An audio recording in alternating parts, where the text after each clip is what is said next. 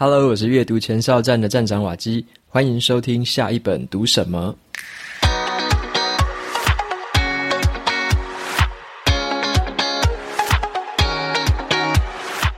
今天在录这一集节目的时候，刚好是端午节，所以呢，也祝大家端午节快乐。不晓得你有没有吃粽子了？然后你喜欢吃的是哪一种粽子呢？在台湾的话，有分成南部粽跟北部粽。我自己的话是比较喜欢吃南部粽啦，因为从小就是吃南部粽长大的，然后呢，就会一直习惯这个口味到现在。OK，那就简单的跟大家祝福一下。接下来呢，今天要分享的这本书，它的书名叫做《知识复利》。知识复利这本书呢，它在讲的就是怎么样将知识的内容来变现，打造一个专家型的个人品牌，以及一些实用的策略。我在读完这本书之后啊，我给他下的简单评论就是说，这是一本给知识工作者的山珍海味，里面有很多的好料，然后有很多的步骤跟策略，还有技巧。那么这本书呢，瓦基也有贡献了一点点的篇幅，像我就有点评呢它里面某一个章节，然后呢我就写下了我的看法，用我自己所经历过的事情，我用了什么策略，这个策略造成什么样的结果，所以我在后面篇幅的章节有一段我自己的点评也写在这本书里面。那么在今天的节目里面，我就跟大家简单的分享一下，我有跟作者两位作者他们亲自碰面，然后我们也聊了一些事情。我还会分享一下三个重点，就是我看完这本书之后，我回头去思考之后，我觉得有三个重点可以跟大家分享。好，那今天这本书呢，有出版社的赞助抽奖证书，你有兴趣参加这本抽书的话，就可以到节目资讯栏的部落格文章连接，点进去拉到最底下，就有一个参加抽奖证书的这个表单，填写你的 email 就可以参加了。那么 Kobo 的电子书也有提供这个折扣码。你可以用 Jun J U N 这个折扣码，就可以买到七折的 Kobo 电子书。接下来插入一段业配的资讯。本集节目是由风传媒赞助播出。这两年来啊，经历了新冠疫情的冲击，全球的供应链大乱，货币的宽松政策导致了急剧的通膨。除此之外呢，我们还面临了俄乌战争、能源转型、气候变迁，还有中国的变数。这一次的全球性通膨会持续到什么时候呢？万物齐涨，通膨这两个字已经成为了今年的主旋律，在全球的金融市场也掀起了阵阵的波澜，让生活的压力与日俱增。前华尔街天王贝兰克凡，他日前曾经表示，升息是一定会让消费减缓的。经济衰退这件事情又是否真正在发生呢？台湾是一个浅碟市场，金融的走势容易受到国际的影响，特别是美国。如果我们把视野放大，去了解全球的经济变化趋势与各国的政治策略，在市场的动荡剧烈时刻，依旧能找出获利的机会，做出关键的决策。订阅《华尔街日报》，持续给你从国内到国外的报道与分析。每个月还可以参加会员专属的活动讲座，深入探讨不同的财经主题，而且会邀请各领域的专家分享他们的投资看法。现在订阅只要原价的四折，就可以畅读一整年的《华尔街日报》。相关的连结放在节目的资讯栏里面，有兴趣的朋友欢迎前往参考。接下来就回到今天这本知识复利的分享。你有没有听过这四个字“知识变现”？你觉得这四个字代表什么意思呢？我们该怎么样做才可以把自己的知识变成现金？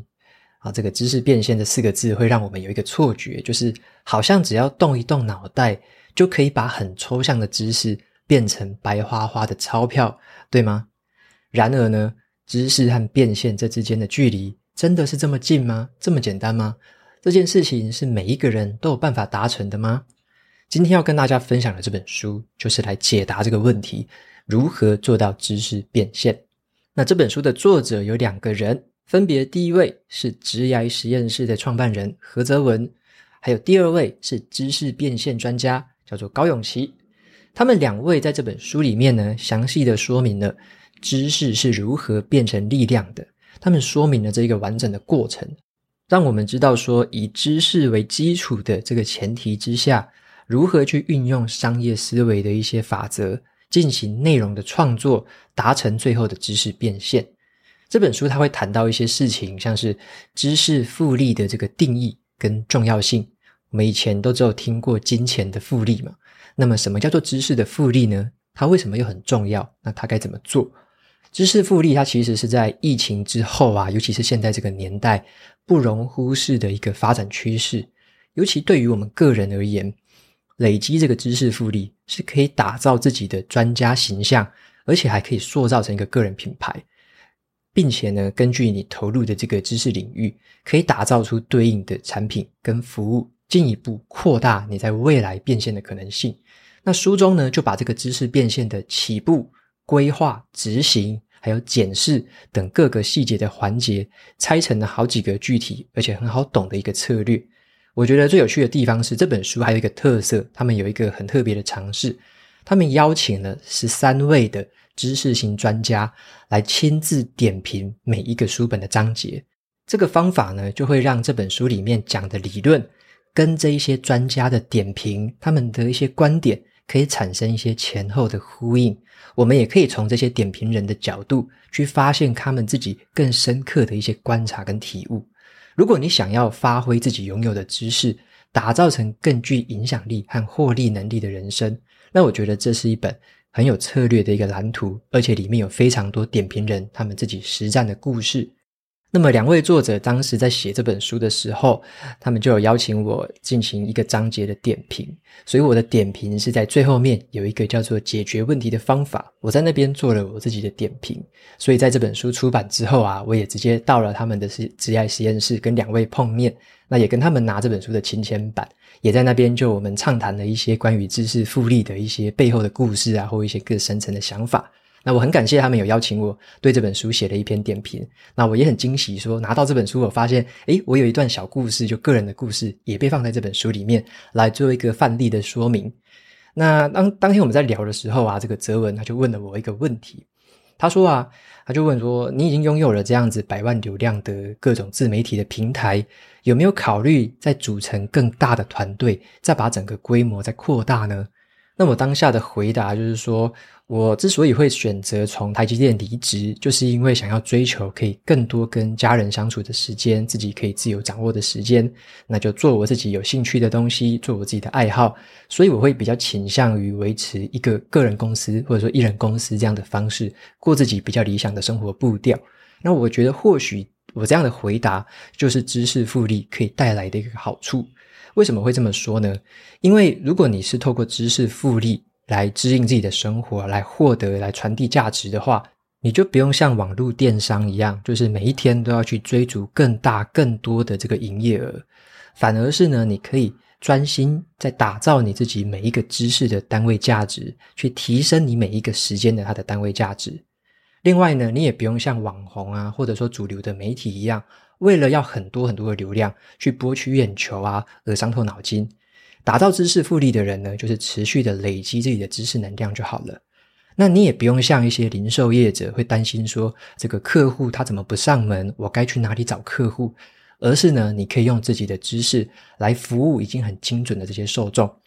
我觉得打造知识复利会对生活带来一个好处，就是说，当别人在追求的是有一波没一波的成长。那你反而会比较从容的去酝酿这个复利的发酵，会等待这个复利带来成长的这个结果。另外啊，在关于说成为专家和达人的路上，有一些人会有一种不甘心的这种心态。这个不甘心，就是像另外一位作者高永琪，他就分享了一句话，我觉得很精准的描述这个心态。什么不甘心呢？就是我的报酬好像比不上我的才华，我的专业好像没有被人家看见。那该怎么样去弥补这种不甘心的心态？好像这种怀才不遇的这样的心态，最好的方式就是透过知识变现的管道，把这种不甘心转换成社交货币，还有金钱货币，也就是呢，把它转换成名跟利。因此，这个知识变现，这个现是什么？就是名跟利。那么，永琪他在跟我分享完这句话之后，他也问我说，我在这个经营的这条路上面啊，有没有这种不甘心的感受？有没有曾经这样子觉得不甘心？那我给他的回答是几乎是没有，因为我从一开始在做这件事情，我就知道说要在这条路上面可以走得久、走得远，本来就一定是给出的会很多，得到的会很少，这是最基本的公式。你给的会超多，但是你得到的会是很少。那有更多的得到是来自于什么？为什么会愿意或者说持续的可以做下去？我觉得有一个部分是来自于一种有点像乐为人师的一种成就感，因为啊，他们在书里面也有提到类似的感觉，就是专家会希望说分享自己的知识跟经验，那会为了说让人们去掌握说有哪一些基本的知识是需要学习的，有哪些问题是应该优先被解决，应该优先去学什么事情，减少他们明明可以避开的那些冤枉路。所以每一次啊，像我自己或者说其他的专家，他们在传达这种知识的这种乐趣，或者说传达这种知识的分享的时候，都是希望可以帮周遭的人站在比原本更高的一个出发点，这就是一个最大的得到了。这样的得到对我们自己的内心来讲，是一个更丰富的一个成就感。所以我觉得在这个部分给出的很多，得到的很少，那个少，你可能会觉得是可能名跟利的少。可是呢，一旦你把这个对于内在的成就感加上去之后，它说不定是会更多的，就是你获得的东西其实是更多。那在今天的节目尾巴，有一位听众他有留言，他有问类似的问题。那我把他的问题跟现在这个在谈的话题，我最后的话再跟大家分享一下，我会怎么去回答他的问题。OK，那接下来的节目呢，我就跟大家分享一下，我在拿到这本书之后，读完了，然后呢，我有回顾一下。去思考一下这本书里面讲的一些重点，我觉得有三件事情可以抽出来跟大家特别分享。好，那第一个跟大家分享的叫做知识复利的本质。好，知识复利的本质，因为我在读完这本书的时候啊，我就问自己一个问题：我们都有听过知识复利，或者说你没听过没有关系，但是你听到知识复利这四个字，你可能会觉得，诶，对耶，好像有这么一回事，对不对？可是啊。我们应该没有听过劳力复利吧？这个劳力就是你要付出很辛苦的劳力，付出时间，好，这种劳力，你应该没有听过劳力复利吧？为什么会这样呢？因为我们一般人的工作会是以劳力，以我们的时间去换取这个薪酬，即使是啊坐在办公室的工作，也同样都是付出你脑袋的这个劳动的时间，去换取当下或是每个月对等的报酬。可是当我们的年龄，一直在增加。当我们的脑袋变得越来越不灵光的时候，我们透过这种劳力去获取的价值就会一直持续不断的减少。然而呢，相反的，知识反而是一种会随着时间去增加的这个资产。在书里面提到，知识复利的本质就是让过去的你可以帮助未来的你。我们是透过过去的知识的累积。来帮助自己的未来可以成长得更快，有更多元的这种变现机会。知识的复利就是一个跟时间在做朋友的游戏。这个游戏是什么？就是打造一个会随着时间来长期以来会持续成长的一个系统，而不是说你很迫切的去追逐立即当下的回报，就不是说当下短期的目标了。所以呢，我觉得知识复利它有一个很关键的一个。这个概念就是说，你要想的是什么样的系统可以打造这个知识复利，而不是说追求每一个短期的变现或短期的一个目标。这样子的话，你才可以让这个知识复利时间拉长之后，它的效果才会显现出来。讲到这边呢，这个概念你可能稍微可以了解了。可是我要再额外提一个重点，就是我们都知道知识复利有这样的本质。可是我们要怎么样来用它？怎么样来放大这样的本质？有些人他知道啊，他就也是持续看了好多东西，学了好多知识，学了好多课程之类的。可是呢，却觉得诶，好像没有什么对自己具体的成效啊。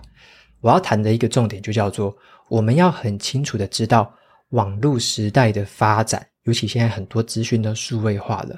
网络可以说是完全来放大这个知识的本质。如果说你要发挥这个知识复利，你必须要了解网络的特性。OK，网络的特性有什么？它的传播是无远佛界的，而且很快速的。所以在这个过程中，知识就获得了放大。网络它的储存容量也是几乎无限大，所以你的知识才可以获得了完整的累积。网络它的存在时间也近乎呃也近乎是永久，所以你的知识才会获得了保留。网络也促进了所有人事物的连接，甚至是跨国的不同国家的连接，知识跟世界就可以产生紧密的连接，也是因为网络的关系。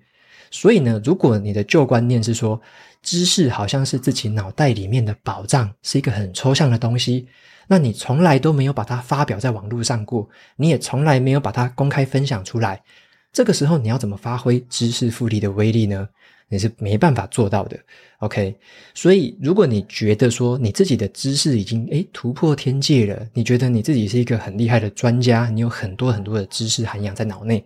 可是你还是感觉到说我的报酬比不上我的才华，我的专业都没有被人家看见。或许你真的是很有料，可是呢，就还没有掌握知识跟网络之间的如何整合的这个诀窍。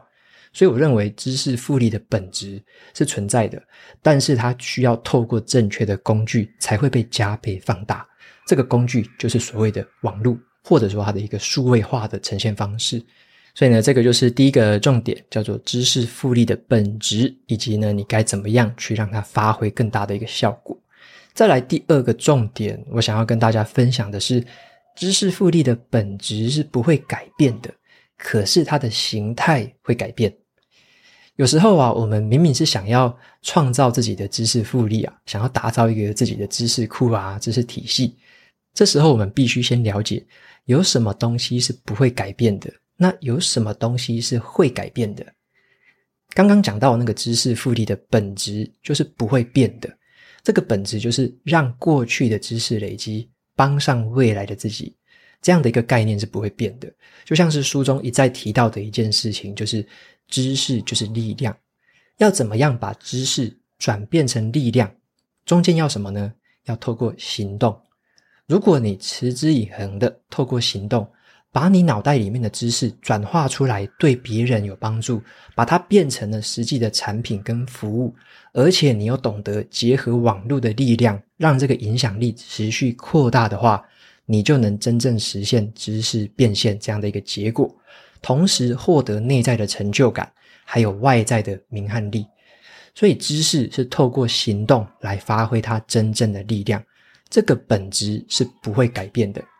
那另外一个是什么东西会改变呢？我们在打造知识复利的时候，我们也要了解什么东西是会改变的。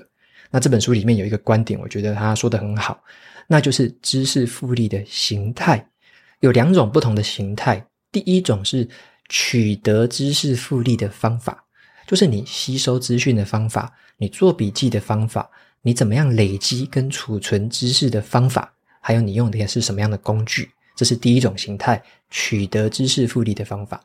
在第二种形态的话是传递知识复利的方法，就是你怎么样把它传播出去。你是透过什么样的数位媒介，例如说部落格文章啊、YouTube 影片啊、线上啊，或者是直播课程啊？你是透过什么样的方式把你的知识传递出去？这是第二个形态。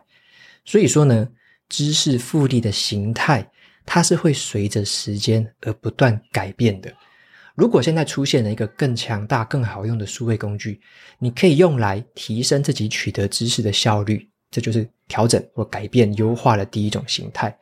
那么，随着时间过去，如果又出现了一些更厉害的这个传播的管道，或者说一些传播的媒介，你就可以用它来提升自己的传递知识的这样的管道。例如说，最近一直兴起的就是 TikTok 嘛，或者是最近越来越常见的直播课程或者工作坊之类的这些频道或这一些的这个媒介出现之后，它是可以让你去透过这个改变这个形态。去算是 adapt，就是去适应一个新的形态的一个传递方式。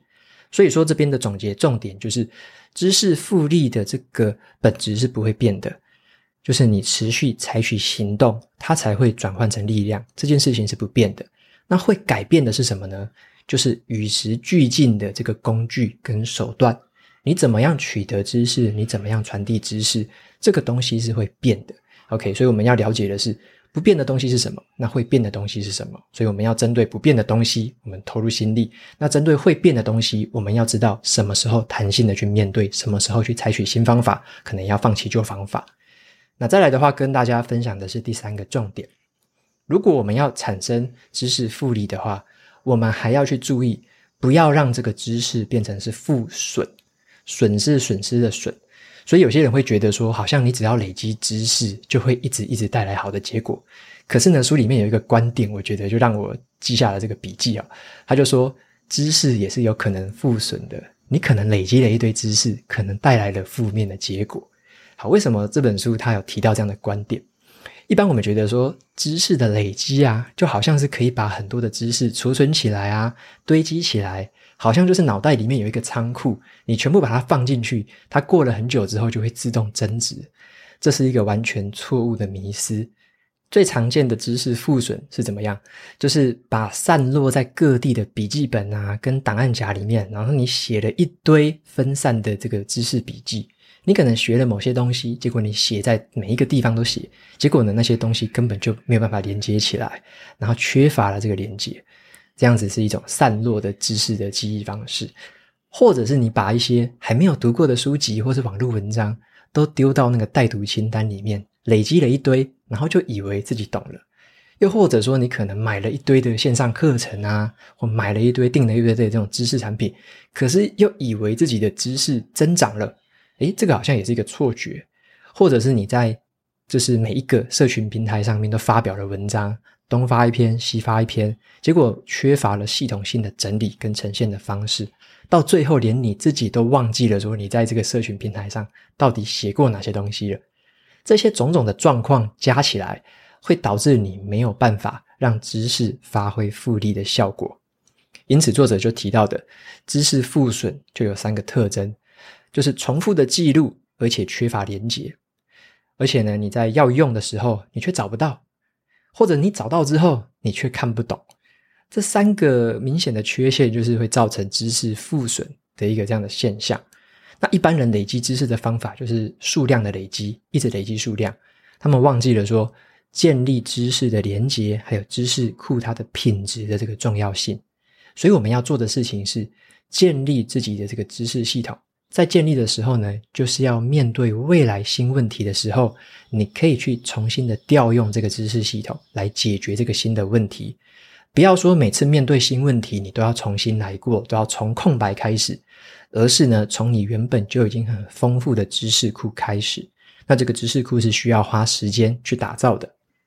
这里也跟大家分享一下，我最近也在持续的优化自己的写笔记的系统，我就一直在用卡片和笔记法的方式。有留意的朋友应该都会注意到，我一直在分享卡片和笔记法这个方式，因为我希望说我曾经写过的那些笔记，在未来可以发挥更大的效用。所以我最近也写了一篇文章，叫做《建立卡片笔记之间连接的这个七个方法》。所以呢，教你怎么样用一些提示的问题来建立起不同笔记之间的连接。这篇文章我也把它放在节目资讯栏，有兴趣的朋友可以参考一下。那获得了蛮多的回响。如果你想要就是保存最棒的想法，组织自己学到的新知识，产生更多的洞见的话，单纯的抄写笔记，单纯的储存那些笔记，只是第一步而已。更重要的是，你要把自己的经验跟想法，去把它埋到这个笔记里面，帮不同的笔记之间建立起连结，才能创造出真正拥有自己特色的洞见。那这样的一个系统，这样的一个呃做笔记的方式，跟你去产生想法的方式，它才会是在长期下来会让知识复利持续发挥成效的一个系统。所以呢，我们要打造的是一个让知识可以产生复利成长的系统。而不是呢，单纯放着那些知识，单纯累积那些知识，随着时间慢慢的负损，慢慢的损耗。所以以上呢，就是今天跟大家分享的三个重点。总结一下，好，第一个叫做知识复利的本质是什么？就是让过去的你帮助未来的你。那要注意的是，发挥知识复利本质的方法，透过网络还有数位化的工具是最有效的。再来第二个是，知识复利的本质是不会变的。好，它的行动是不会变的。知识只有透过行动才会转换成力量。但是呢，知识复利的形态会改变。你去取得知识的方法，你去传递知识的方法，这个形态是会随着时间不断的改变跟进步的。再来的话，第三个重点是，如果要产生知识复利的话，必须要注意一件事情，要知道自己累积的东西是不是可以产生连结，是不是可以对未来带来帮助。如果没有这么做，没有这么留意的话，你可能正在做的事情叫做知识负损。OK，所以要做的是知识复利，而不是知识负损。最后呢，今天跟大家分享的这一本书《知识复利》，我觉得，特别是对于知识工作者来说，有一点像是这个山珍海味的大餐啦。因为书里面的这个步骤啊，跟策略很丰富，而且呢，有来自不同领域专家的这个精彩的点评。如果你对于知识变现很有兴趣，或者说你已经走在这条路上，你已经做过一些实际的例子，做过一些实际的案子了，那这本书我觉得可以提供你更全面的一个视野，帮你检视还有调整自己的执行计划，会成为一个更优秀的知识工作者。可是这边也要提醒的是，如果你对于知识工作者啊，对于个人品牌这种东西，你还是雾里看花，完全看不懂这个在干嘛的话。或者说你从来没有进行过任何的知识创作，也没有写过任何的，例如说小短文啊，或者没有想过要做任何的创作的话，你想要从最基本的出街技巧开始学，那这一本书对你来说，我觉得就太过于丰富了，里面的干货太多，你很有可能会消化不良。所以啊，你如果说读完了这本书，觉得有一点点的资讯超载，但是你也不用太担心，因为这么样超载、这么样丰富的内容。其实是因为这些内容是值得沉淀一段时间之后，你再回头慢慢品味的。毕竟这些内容都是作者还有这些点评者们累积了好几年之后的最浓缩版的精华。那最后就总结一下，我读完这本书中这十三位专家的点评故事，我看他们也有一些共同的点啊，就是他们并不是把知识放在这个脑袋里面，单纯停留在脑袋里面的理论，而是呢，他们都透过了实际的行动。去把这些知识实践到生活当中，真正造成知识复利效应的，并不是你的脑袋动得多快，也不是你的知识有多丰富，而是你的行动有多么勤劳，你的毅力有多么持久。真正可以享受知识复利的人，他们不是思想家，而是行动家。以上呢，就是今天跟大家分享这本书的这个说书内容。好，希望大家如果感到兴趣的话，当然也可以去找《知识复利》这本书来读，里面也可以看到瓦基的这个点评，还有我的故事。接下来呢，放一段这个听众的语音信箱的留言，然后他对我提出一个问题，那我们来听听看他的问题是什么。想要请问一下，就是很多人一开始在经营自己的嗯节目频道，或者是在创作内容的时候，可能都是因为想要分享，或者某种程度上来说是想要呃看可不可以透过呃分享自己感兴趣的事情，然后可以赚到钱，就是把兴趣当工作这样子。那这样子要怎么平衡？就是太功利。的那个心就是 太想要赶快透过这件事情来赚到钱，然后来获利的心，然后跟呃纯粹享受兴趣的快乐，就是两者之间要怎么平衡呢？因为你当然也是想要尽快获利更多，然后达到可以把兴趣当工作这样，但是就是会忍不住，有可能就突然不好玩了，这样子就原本兴趣有可能会不好玩。然后想要知道就是，呃，你是怎么平衡的？谢谢。非常感谢这位听众的留言，然后也提出了这个问题。我相信这是一个很棒的问题，而且很多人的心中也有同样的问题，也想要问。那在这集节目的前半部，其实我有回答到了一个关于这个问题的一些背后的一些现象，不知道大家有没有留意到？就是另一位作者永琪，他曾经问我的嘛。我在这个经营的过程中，有没有那种不甘心，觉得说，诶，自己贡献的东西，自己的才华，却还没有获得对应的报酬，会不会觉得这样子的心态有点不甘心？那我给他的回答，刚刚有跟大家先分享过了。那现在呢，再跟大家分享另外一个心态，就是刚刚提到的这位听众提到，兴趣跟他的获利该怎么样取得平衡？那么我的想法是这样的：如果你想要把这个兴趣，很直接的把它变成说，它跟金钱的获利是挂钩的话，那我觉得这个起点会是比较不好的。为什么会这么说呢？因为你把它跟金钱直接挂钩，你希望说你做的这件事情就是很明确的会带来什么样的利益，它的目标是怎么样，它短期内就要达成什么结果。如果没有达成这个结果，我会感到很灰心、很挫折的话，那我认为这样的定义方式很可能就会输在起跑点。为什么我会这么说？因为我在一开始经营阅读前哨站部落格的时候，大概是接近三年多前吧，在那时候开始做的时候，其实我就看了非常多海外的关于作家啊、一些创业者，还有一些他们呃网络的 influencer 他们分享的一些心路历程。我发现有一个共同点，那就是我前面有先提到的，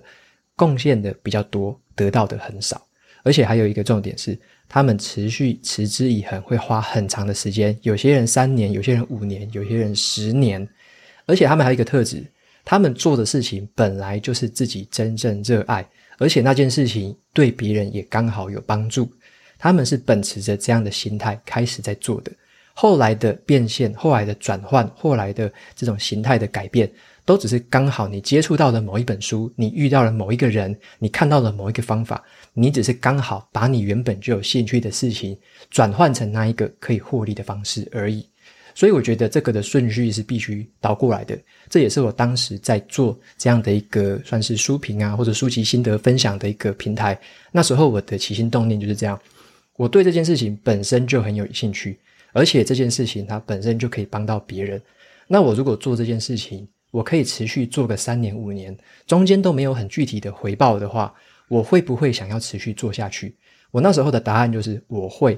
因为我可以做这件事情做五年、做十年，我可以不求任何回报，我本来就很乐于做这件事情。所以，当你在一开始的起跑点，你这个心态只要设定正确了，你朝这个心态的方向去走，你就是乐在其中去做。你本来就会做得比所有的人都还久。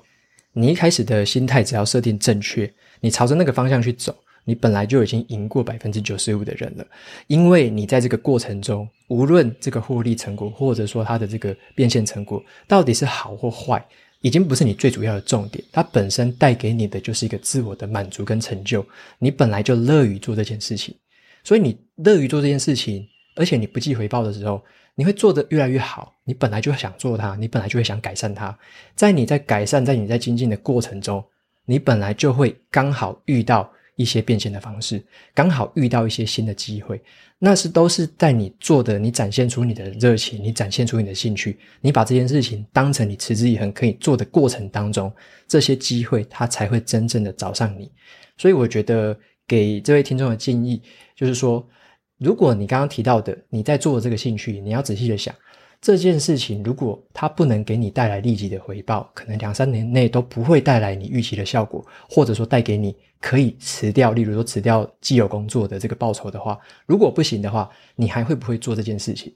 如果你发现的是，你可能因为他的金钱回报没有到一定的程度，所以你就会放弃的话，那我认为这件事情它不一定是你真正打从心底喜欢的兴趣，或者说这个兴趣它并没有办法直接的帮到别人，间接的或直接都好，它如果对别人是没有任何帮助的，那这个兴趣我认为它变现的机会当然就很低。但如果这个兴趣是你真正很有热情，而且呢，它也刚好可以帮到别人的时候，那这个东西它本身就会有变现的潜力。所以呢，这时候你唯一需要确认的就是说，你所要做的这件事情是不是你真正可以长期而且持续的做下去？OK，所以如果是是的话，那么这件事就对了。那如果你刚刚说做一做，发现这个兴趣好像不是兴趣了，好像做一做没有兴趣了，怎么办？那就的确这个东西就不是你可以持之以恒的，你就尽早转换。只要找到那个可以让你持续以恒这个做下去的兴趣，那一个才会是真正。之后你可以拿拿来这个变现的一个契机，好，所以我我自己的执行方式就是，我一开始的心态跟方向的设定是这样，我已经知道说我在玩一场很长期的游戏，而且我玩一场我喜欢的游戏，可以帮到别人的游戏，在这个过程中呢，所谓的例如说变现的方式啊。它的名跟利其实是随之而来的，就是它会自己来找到你。那你之后遇到了，你再去调整看看，说哪一些你要接受，哪一些你不接受，你要打造什么方式，你不打造什么方式，之后就只是变成一个选择的方向而已。OK，所以一开始的这个起心动念，我认为就要设定正确，这样子你才是真正的赢在这个起跑点，而且在这个跑道上面，你可以一直持续的跑下去。那这个问题我就回答到这边。如果你也有这种语音信箱留言的方式，想要留问题给我的话，你也可以到这个节目资讯栏里面有一个传送门的连接，点进去之后，你可以看到最底下有一个联络我的方式，到那个网页里面就可以留言给我了。好，那接下来的话，分享两个 Apple Podcast 上面的五星听呃五星评论的这个留言。第一位是叫做徐玉琪，他留言的内容是每周必读。瓦基的导读声音好听，耳朵很舒服，而且不会刮噪，使人心情可以沉静，是每周的粮食。OK，非常谢谢玉琪的留言。再来第二位听众叫做游客八八六，他说呢，希望利用生活的零碎时间，让自己每一天，好，后面被卡掉，我就不念了。他留言的内容是这样，他说：“瓦基你好，我是一个忙碌的上班族，也是目前正在读研究所的学生。一直以来，大部分念的都是自己很专业的这个书籍，并没有去涉猎其他的工作效率啊、提升人生观的书。直到最近听了你介绍的书，也去买来看。”觉得自己念这方面的书啊，效率都不太好，都要念好几次才会了解。例如说极度呃极度任性、卡片和笔记法，但觉得你整理的超有条理。想要请问你的阅读方式是念很多次再整理，还是有特别的阅读方法可以分享呢？OK，那这边的话我也回答一下这位听众的问题哈，谢谢你的留言。就是我在整理的过程中，或者说我在阅读过程中，我就会贴一些这个便条纸嘛。那我。在贴便条纸的过程，就是把一些我觉得印象深刻的，或者说我当下可能还看不太懂，或者说我觉得我想我想要有不同的意见，想不同的想法的地方，我就会贴便条纸。那贴完之后呢，整本书读完，我就会再把整本书翻回来再看一次，把每一个便条纸贴的地方，把它做笔记记录下来，然后针对这些地方发表我自己的想法。所以我对于一本书在做这个笔记跟回顾的时候，我是会重复翻很多次的，尤其是那一些贴便条纸的段落，那重复的去翻阅，重复的去做这些笔记，最后才把笔记全部整理出来，变成大家可以看到的部落格文章。或者说现在跟大家呈现的这个说书内容，所以后面花的时间其实是蛮多的。那如果你想要完整的了解我怎么样从阅读啊、整理笔记到怎么样写成一篇文章，这完整的流程，我会非常推荐你去上我的线上课程，叫做“化输入为输出”。那堂课已经有超过三千七百个学员已经上过课了，那也可以完完整整的回答你刚刚留言所问到的这些问题。OK，所以非常推荐你，你可以去这个网页上面参考看看。我把相关链接放在资讯栏那边，有兴趣的话可以去看看。OK，那节目到这边就要进到尾声喽。如果你喜欢今天的内容，欢迎订阅下一本读什么，然后在 Apple Podcast 上面留下五星评论，推荐给其他的听众。你也可以用行动来支持我，一次性的或每个月的赞助九十九元，帮助这个频道持续运作。如果你对于频道或我有什么样的想法或问题，都可以在节目资讯栏的传送门链接里面找到这个联络我的方式。好，我每周呢也会在阅读前哨站的部落格分享一篇读书心得。喜欢文字版本的朋友，记得去订阅免费的电子报。好的，下一本读什么？我们下次见喽，拜拜。